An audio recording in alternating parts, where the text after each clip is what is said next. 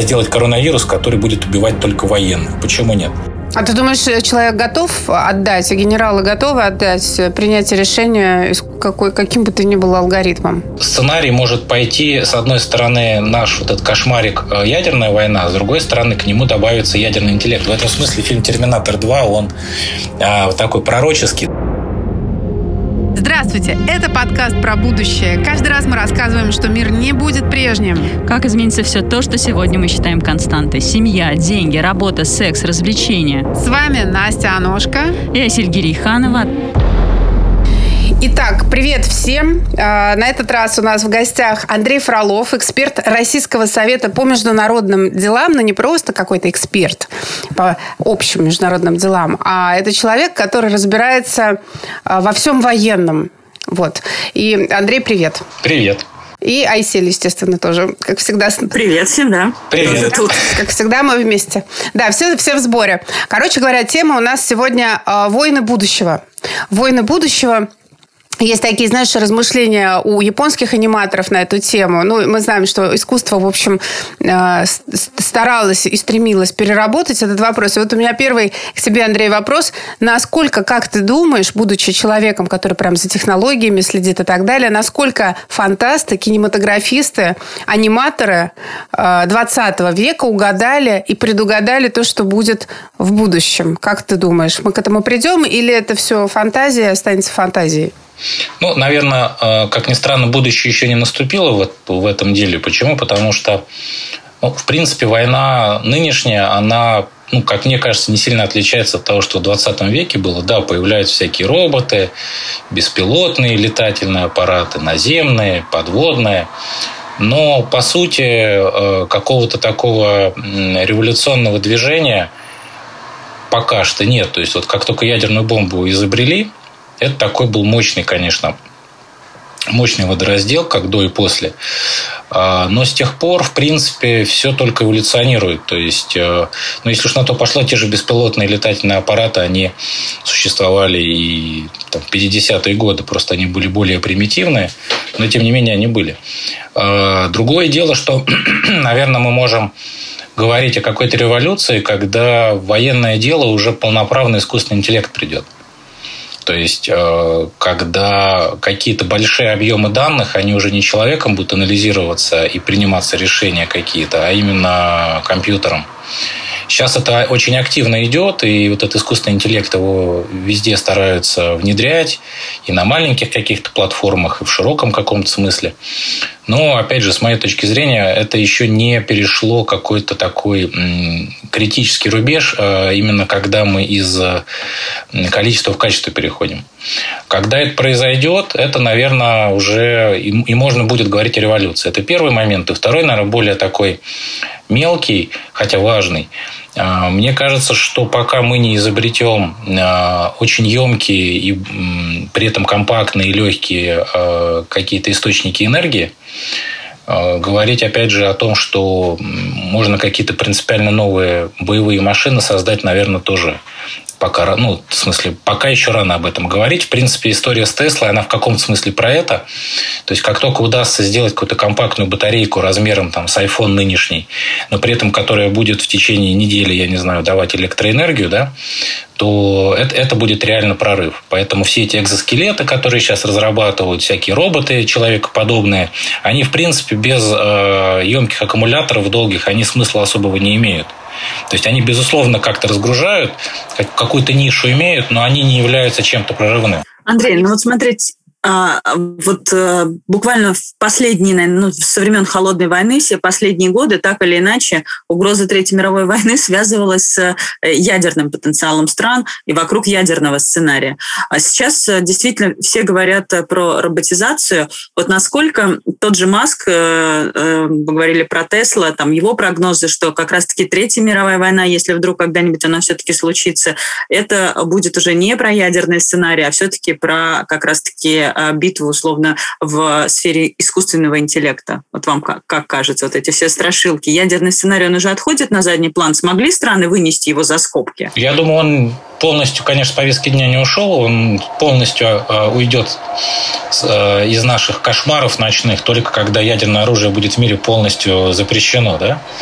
А, мы помним все эти инициативы, которые почему-то, кстати, во времена Советского Союза продвигались вот в постсоветский период как-то я что-то не слышал, чтобы ну, какая-то была такая идея на уровне государства, обладающего ядерным оружием. Поэтому здесь как раз возможно другое, наверное, когда вот искусственный интеллект, о котором вы говорите, он э, может как раз, то есть сценарий может пойти, с одной стороны, наш вот этот кошмарик э, ядерная война, с другой стороны, к нему добавится ядерный интеллект. В этом смысле фильм «Терминатор 2», он э, такой пророческий, да, потому что... А я не смотрела. Э, ну, там суть, суть такая, что э, вот, это, вот этот искусственный интеллект, да, роботы, они спровоцировали ядерную войну между э, ну, Россией на тот уже момент и Соединенными Штатами. И, собственно говоря, благодаря вот этой ядерной войне люди померли, и роботы стали рулить. И вот как раз сопротивление оставшиеся люди стали с, с роботами бороться. Э, я думаю, это, конечно, сценарий такой совсем уж э, маргинальный, да, но э, допустить грубо говоря, какую-то системную ошибку, системный сбой в искусственном интеллекте, да, или, опять же, вирусы какие-то, да, могут туда запуститься, которые спровоцируют как раз пуск ядерного оружия, такого, наверное, полностью нельзя исключать.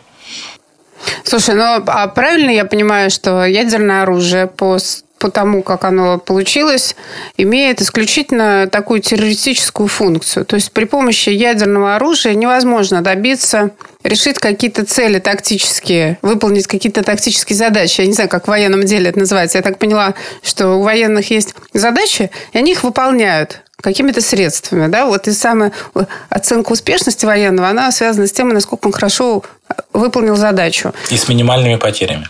Да, да, да. И какие, да, потери сопоставимые или нет. И э, вот в этом, в, это, в этом ключе ядерное оружие, которое такая абстракция для очень многих людей, я думаю, что многие даже не до конца не понимают. Ну, то есть есть какой-то самый ужасный апокалиптический сценарий, что летит одна бомба, например, да, и все живое на огромной-огромной территории убивает она. Это, кстати, вот один из вопросов моих был, так ли это.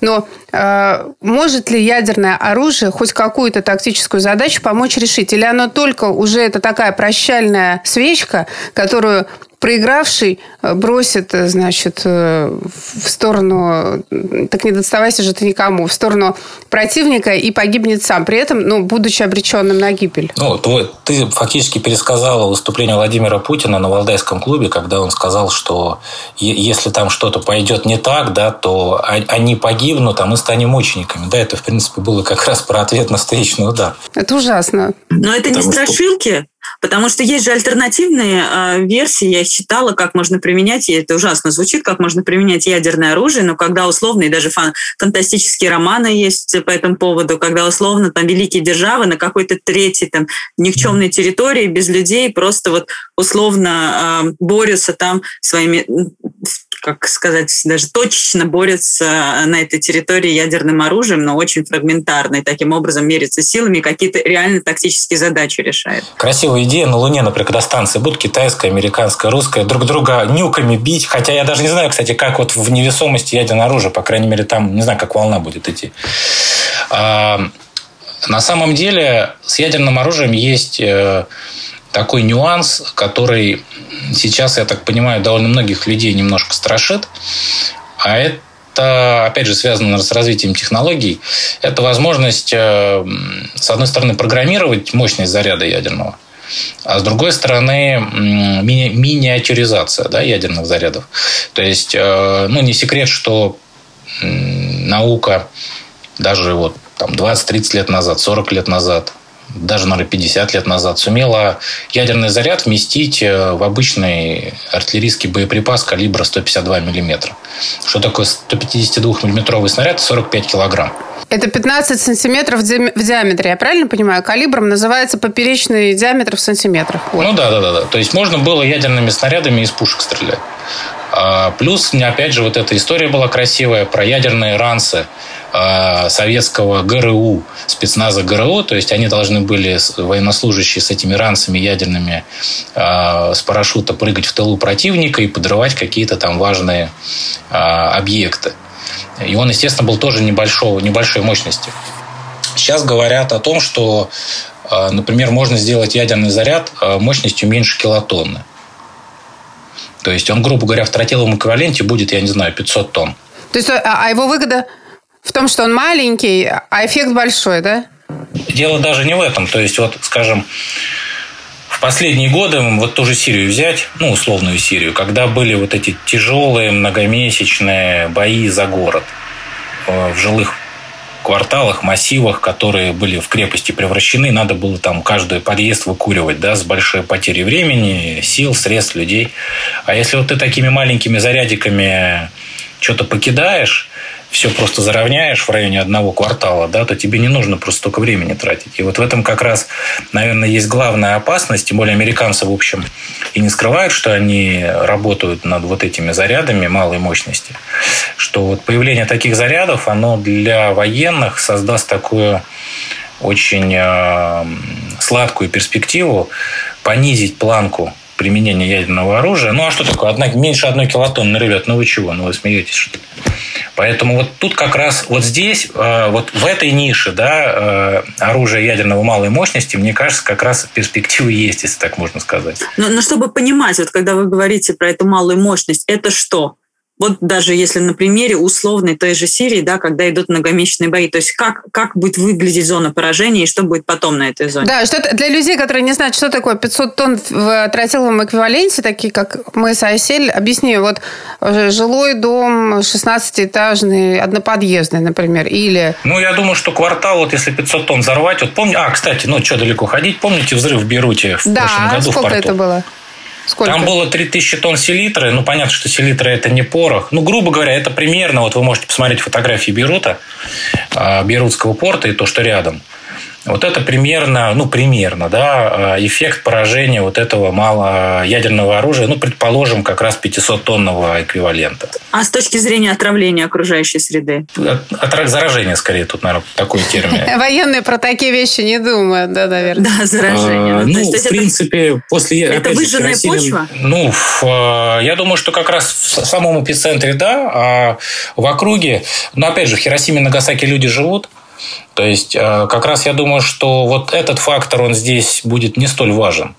То есть, вот, как правило, после ядерного взрыва вот эти нуклиды, они довольно короткоживущие. То есть, понятно, если сразу туда зайдешь, э, вот в зону да, взрыва, наверное, можно облучиться. Но если пройдет какое-то время, то тем более, если ты еще будешь в необходимой защитном э, снаряжении, или наоборот, туда как раз необитаемые какие-то без, э, беспилотные, да, э, роботехнический комплекс туда еще пустить, ну тогда вообще хорошо. Отлично. Просто выжженная земля, мурашки по спине от этого. Как представлю, что будут такие э, дыры фактически люди же там, получается, жить-то все равно не смогут. Ну, спустя пять лет, наверное, смогут. Ну, ничего, где-то земли много, Айсель перешел на другое место, незараженное, и давай там партизанщины очень много.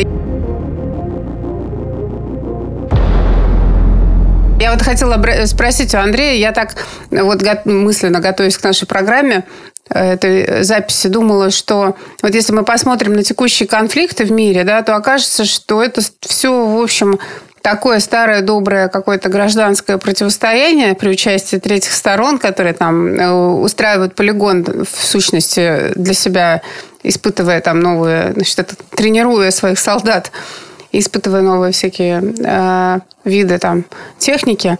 Э, скажи, вот э, на самом деле ты говоришь про, про, про... Мы говорили только что про искусственный интеллект. Если отойти вот от этого формата войн, которые, видимо, не прекратятся, я так понимаю, да, в будущем у нас нет надежды на то, что человечество, значит, это, отойдет от этого. Но если говорить про искусственный интеллект, а, это нечто же такое, это же будет нечто национальное в каждом случае отдельном, или это какие-то общие алгоритмы будут? То есть будет ли национальное лицо у этих программ? Ну, наверное, с искусственным интеллектом, э, даже как вот сейчас мы, если взять обычный процессор, да, или там программное обеспечение, вот у тебя есть процессор в телефоне, да, у тебя есть процессор чуть более высокого уровня в компьютере, потом какие-то системы процессоры стоят на, на уровне города, я не знаю, там умный город, да, потом на уровне государства какие-то системы стоят и программное обеспечение. Я думаю, с искусственным интеллектом будет то же самое. С одной стороны, будут какие-то элементы искусственного интеллекта просто в каждой отдельной платформе, ну, например, там Э, наземный роботехнический комплекс, да, э, боевая информационно-управляющая система на корабле, эм, которая будет принимать ну, какие-то решения для данной конкретной платформы. Э, ну, это, в общем, такой довольно... И у нее будут довольно узкие такие ограниченные задачи. А, ну и следующий уровень, наверное, это вот даже сейчас, если мы посмотрим, боевая информационно-управляющая система тактического звена, там, фронтового звена, армейского звена. То есть вот если в армии мы посмотрим, да, то это все тоже такая многоуровневая система. И поэтому, наверное, максимальным будет национальная какая-то э, система в национальном каком-то центре искусственного интеллекта, да, который будет принимать уже, наверное, такие крупные решения на уровне стратегии. Да. А ты думаешь, человек готов отдать, генералы готовы отдать принятие решения какой, каким бы то ни было алгоритмом? Они, ну, в принципе, они даже сейчас существуют. То есть э, машина же все равно, вот даже взять там, я не знаю, любую систему ПВО, ПРО, она же все равно рассчитывает там траекторию, и ты должен нажать на кнопку. Она же сама на кнопку нажимает, чтобы ракета вышла. Хотя э, весь расчет ведет машина. В этом смысле это тоже искусственный интеллект. Я думаю, что в да. Я думаю, что в конечном счете э, будет какое-то взаимодействие. То есть человек полностью э, решение, наверное, об убийстве, да, вот это как раз главный сейчас вопрос такой этическо-моральный. Насколько машине можно отдавать э, приказ об убийстве самостоятельно? То есть, когда речь идет о том, что она может убить другого человека без команды там, своего управляющего, да? И вот этот вопрос, наверное, он будет главным в ближайшие годы. То есть, как мы, насколько мы готовы делегировать. Слушай, ну уже случилось. Ну да, тут кого-то убили, да, беспилотник кого-то вроде убил сам. Угу. В Турции или в Сирии? Да, что-то такое. Но это скорее такая пока еще аномалия больше, да, а, вот. А, но насколько это будет вшито уже вот ну, на, на всех уровнях, да, вот этого искусственного интеллекта, когда он просто видит цель, и он не, а, не испытывает угрызений совести, да, своей, своей искусственной по поводу того, убивать или не убивать.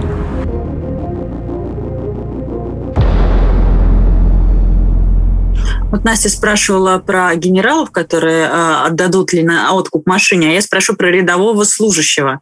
Вот как вообще уже сейчас, в принципе, меняется эта роль, но а в будущем, насколько вообще, что будет вот с армией и с институтом государства в связи с этим? Ну, потому что раньше и до сих пор, в принципе, такое понятие входит, что чем больше людей у государства, чем больше непосредственно единиц э, служащих, то ну, тем лучше, чем сильнее государство. Вот сейчас как это меняется и что будет в будущем в связи с роботизацией? Ну, тут сложно, конечно, сказать, потому что на государство же очень много всяких процессов сейчас влияет. Не только искусственный интеллект, роботизация. Взять те же криптовалюты, да, они, по сути дела, тоже э, ну, под, размывают вот одну из главных функций государства – имитировать э, деньги, да. И как вот государства с этим будут э, бороться или сосуществовать, вот есть на данный момент да, две модели там. Эквадорская, в которой официально разрешен биткоин, и китайская модель, в которой всем вроде одно время разрешали майнить, а теперь просто всех активно душат и банкам запрещают с криптовалютами работать. Мне кажется, что государство, конечно, никуда не уйдет. А, государство свои права никому не отдаст, потому что если вот эти права начинать размывать, то мы можем в какой-нибудь Афганистан или Сомали превратиться, где будет куча каких-то группировок, где просто будут какие-то крутые парни, у которых будут либо деньги, либо контроль над искусственным интеллектом, либо контроль над криптовалютами, либо контроль над инфраструктурой, которые будут что-то там устанавливать. Но это будет такой хаос, вот постапокалипсис, да, можно любой фильм посмотреть, «Безумный Макс», да, вот примерно будет что-то такое. Будем надеяться, что слушатели все смотрели этот странный фильм. Я посмотрела очень очень удивилась. Я не, я не была в курсе, я вообще не была готова, да. То есть я села и думала, что сейчас про какого-то безумного Макса будет фильм.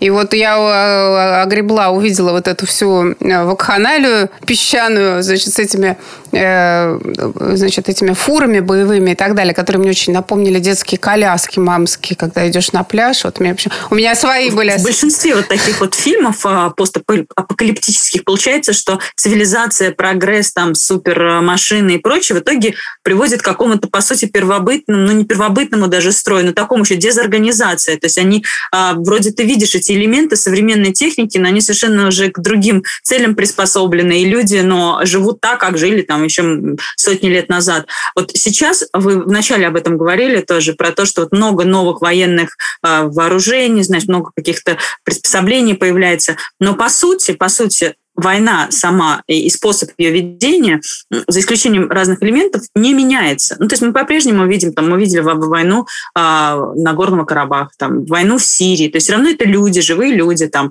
э, гибнут мирные населенные пункты, э, идут живые спецназовцы и прочее. То есть вот это как-то все-таки изменится. Вот когда там тот же наш президент говорит про кинжал, про сармат и так далее, как, для чего вот это все копится?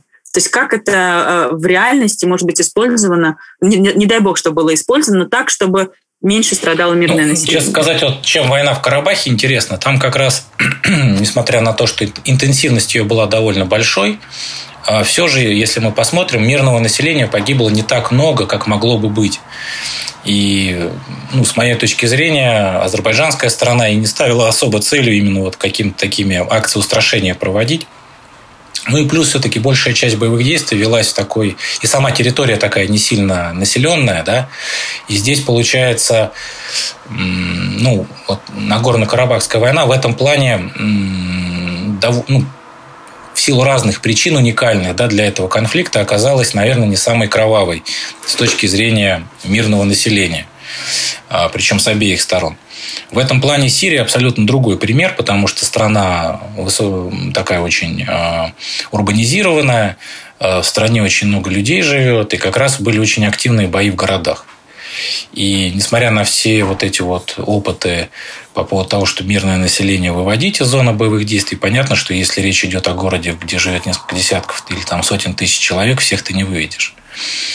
Поэтому, к сожалению, я думаю, какая бы война ни была, искусственный интеллект или человеческий интеллект, все равно, к сожалению, мирное население будет страдать при любом раскладе, потому что даже если на голову не будут падать бомбы, то, скорее всего, в первые часы или дни войны будет выведена из строя вся критическая инфраструктура, то есть у людей не будет электричества, интернета, воды и так далее. Поэтому, по факту, это будет э, та же смерть, наверное, да, только в растянутом варианте. То есть прогресс не приведет к гуманизации войн? А это невозможно сделать. То есть, э, единственное, конечно, есть если так совсем уж пофантазировать, я думаю, это наступит не скоро, может, даже не в этом столетии, если сделать какое-то реально программируемое оружие, которое будет э, э, уничтожать э, противника по, каким-то, по какому-то определенному набору критериев. То есть, либо он вот в футболке цвета хаки да, ходит, или у него там оружие есть какое-то, или у него определенный набор хромосом, да, что он такой, оказывается, злой человек, который любит воевать. Да. А, ну, это известный факт, кстати, что среди, вот в, в любой э, человеческой группе где-то 10-15%, ну, наверное, про мужчин все-таки идет речь, у которых вот просто генетически, да, они предрасположены к ведению войны. Поэтому все эти персонажи фильмов, анти, как правило, антивоенных типа взвода, там еще чего-то, такие злые сержанты, да, это вот как раз пример вот тех людей, у которых воевать это в крови. Э, вот если, например, вот таких выбивать каким-то искусственным бактерией, да, сделать коронавирус, который будет убивать только военных. Почему нет? И, кстати, на самом деле генетическое оружие, это вот, э, если без шуток, биология и генетика это, мне кажется, самые главные угрозы. То есть вот мы сейчас о каких-то таких совсем уж сложных вещах говорим, что какие-то там ученые в белых халатах изобретают какое-то супероружие, чтобы звездные войны получить. А по факту, я боюсь, угроза, как часто бывает, придет оттуда, откуда не ждали. Вот в этом смысле коронавирус показал, откуда она может прийти. Там за полтора года 4 миллиона человек э, в мире от него умерло. Да? Мы сейчас не будем вдаваться вот в эти сложные вопросы статистики, да, но будем, примем эту цифру на веру. 4 миллиона. А, ну, в принципе, это потери, э, наверное, ну, потери за время Первой мировой войны, наверное, если по военнослужащим считать, да, а, вот, которая тем более 4 года шла. Это первый момент. Второй момент, а, опять же, развитие технологий позволяет делать а, биологическое или даже ну, генетическое в меньшей степени, но биологию можно сделать, наверное, даже на дому. Если у тебя есть деньги, если у тебя есть какие-то головастые ученые, то разработать какой-то вирус злобный и потом его где-то распылить, эта задача намного более простая, чем в квартире собрать ядерную бомбу, если ты какой-то террорист. Но ведь это, по а... сути, э, мы с тем же самым столкнутся разработчики этого вируса, как и с ядерным оружием. Это же все обернется против тебя. То есть тот же коронавирус гуляет по всему миру. Как, как использовать его в качестве оружия, локализовав там только против противника? Противоядие делать, как опять же в фильмах всяких злобных. А злодеев. люди потом откажутся вакцинироваться. Вот да, оно да, и да. не сработает. Это, это уже это такой дьявольское выбор. Ты можешь сам сделать свой выбор. Здесь вот сам... А, ну и, собственно, кибератаки. Да? Мы настолько с каждым годом начинаем зависеть от э, инфраструктуры, что любая кибератака, казалось бы, там, да, вот на полдня свет выключили в доме, ты уже чувствуешь себя дискомфортно. Нету интернета или телефона, связи, все, ты как без рук. И поэтому, если сделать несколько мощных атак, не в плане выкупа у банков, это какие-то дела, которые большинство людей не замечает, а, например, атаковать э, скажем, систему электроснабжения, да, то есть у тебя одновременно рухнет все, и холодильник, и интернет. А вот по этому критерию, если говорить о мировых странах, России, как мы где вообще, на каком уровне находимся? Ну, я думаю, что в десятку мы входим по кибервозможностям нашим. А, и, наверное, тоже неплохо, неплохо для нас, что все-таки у нас развитие вот это вот цифровое, оно не столь э, велико, наверное, как там, скажем, в тех же США. Хотя, опять же, возникает вопрос. Вот они сейчас активно... Ты думаешь? Я слышала, я слышала, подружка факс должна была отправить, э, чтобы там получить какой-то вид, ну, какую-то бумагу, да, она там учится и работает. И она, наоборот, ну, для быт, с бытовой точки зрения, именно с бытовой, там нам, э, намного более э, древние способы работают. Нет, а все дома у них так или иначе запитаны на электричестве. Случается ураган, и все, люди оказываются, ну, просто без всего. У нас вот, если говорить прямо о России, но ну, люди как-то выживают, печки до сих пор в ходу и прочее, прочее. Я имею газ не ну, везде проведен. Да, да, газ не везде проведен. Ну, то есть в этом смысле люди более приспособлены к жизни в натуральных условиях. Но это не в больших городах. Я думаю, что если Москва, Питер, там, миллионники, я думаю, тут все то же самое.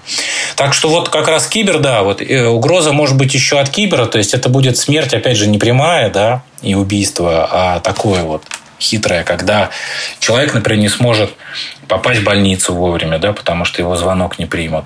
Когда человек, э, опять же, окажется, вот э, мы сейчас полностью от МФЦ зависим, госуслуги, там те же QR-коды, да, вот какие-нибудь злые люди сейчас э, сайты эти подвешут и подвесят, и человек умрет от голода, потому что не сможет пойти в ресторан, да, в Москве, по крайней мере. Вот. И это тоже страшный сценарий. Ладно. Я, надо, надо футболку, а надо футболку специальную распечатать и ее на всякий случай... Или на руке тату сделать, надевать. да? Да, или на лоб Да ладно, у нас такое гуманное отношение. Уже на веранды всех пустили, продлили, значит, ешьте сколько хотите, пейте свой опероль. А я вот, ну, а я удовольствие получаю. Я вчера э, в пончичную зашла, и там цепью, цепью, они, знаешь, чем у них было? То они оградили. Они в зале цепью опутали несколько столиков и повесили объявление, что это для тех, у кого QR-коды.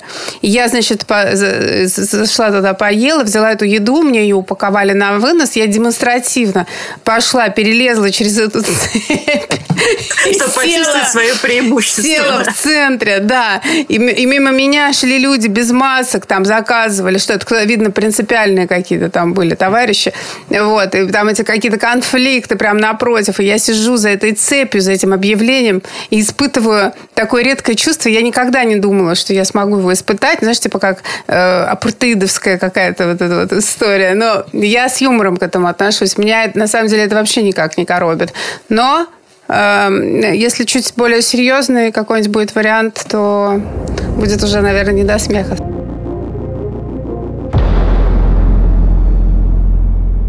Можно все-таки, вот, а, я вернусь к своему такому дилетантскому вопросу. Вот все дорогие игрушки военные, которые сейчас копят и копят, разрабатывают страны, в том числе и наши, вот они а, для чего вообще в целом реально нужны? Для того, чтобы устрашать противника и проводить всякие выставки а, и показывать, какие мы классные и крутые, или они реально планируются использовать в каких-то военных действиях? Но те игрушки, которые вы назвали, это против тех пацанов, у которых такие же игрушки, да, и чтобы они их э, вдруг решили наши песочницы с ними не играть. Поэтому это скорее а, история про развитие наук и технологий, освоение бюджетов и вот а, для сдерживания потенциального противника.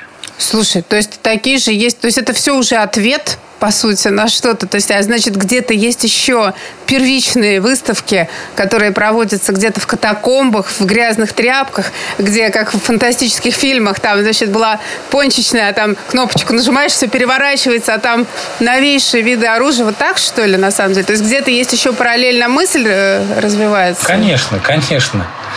И, и бункер на Таганке, на самом деле, это только вывеска для туристов, а там за, за стеной как раз выставки эти проходят. Эксперт Российского совета по международным делам Андрей Фролов с нами был, а также мой соавтор программы «Полигон», которую мы когда-то вели. И вот думаем, возродить ли это в виде подкаста или не возродить. Вот, пишите нам, пожалуйста. Наш новый блог на Бусте. Мы завели блог на Бусте и пытаемся его развивать. Вот, можно нас поддержать там. И, кстати, не стесняйтесь, ставьте лайки везде, на всех платформах, подписывайтесь, нам они очень нужны. Это и Яндекс Музыка, и Apple Подкаст, и Google. Везде нас находите, мы везде есть. Э, подписывайтесь. Да, топ, и рассказывайте, рассказывайте друзьям, а то про нас никто никогда не узнает, мы так и будем только для узкого круга вещать. Все, всем спасибо. Всем пока, до свидания. Пока. Пока. Это был наш подкаст про будущее. И мы с Настей, ваши проводники по новому дивному миру, который может наступить уже завтра, а может остаться просто фантазией. Присоединяйтесь к нам на Фейсбуке, в Телеграм, личном Телеграм Настя Аношкой. И мой тоже Телеграм-канал Хангерей. Присылайте ваши идеи. Может быть, вы хотите стать гостем нашего подкаста или хотите стать спонсором нашего подкаста. Будем рады всем. Всем пока. Пока.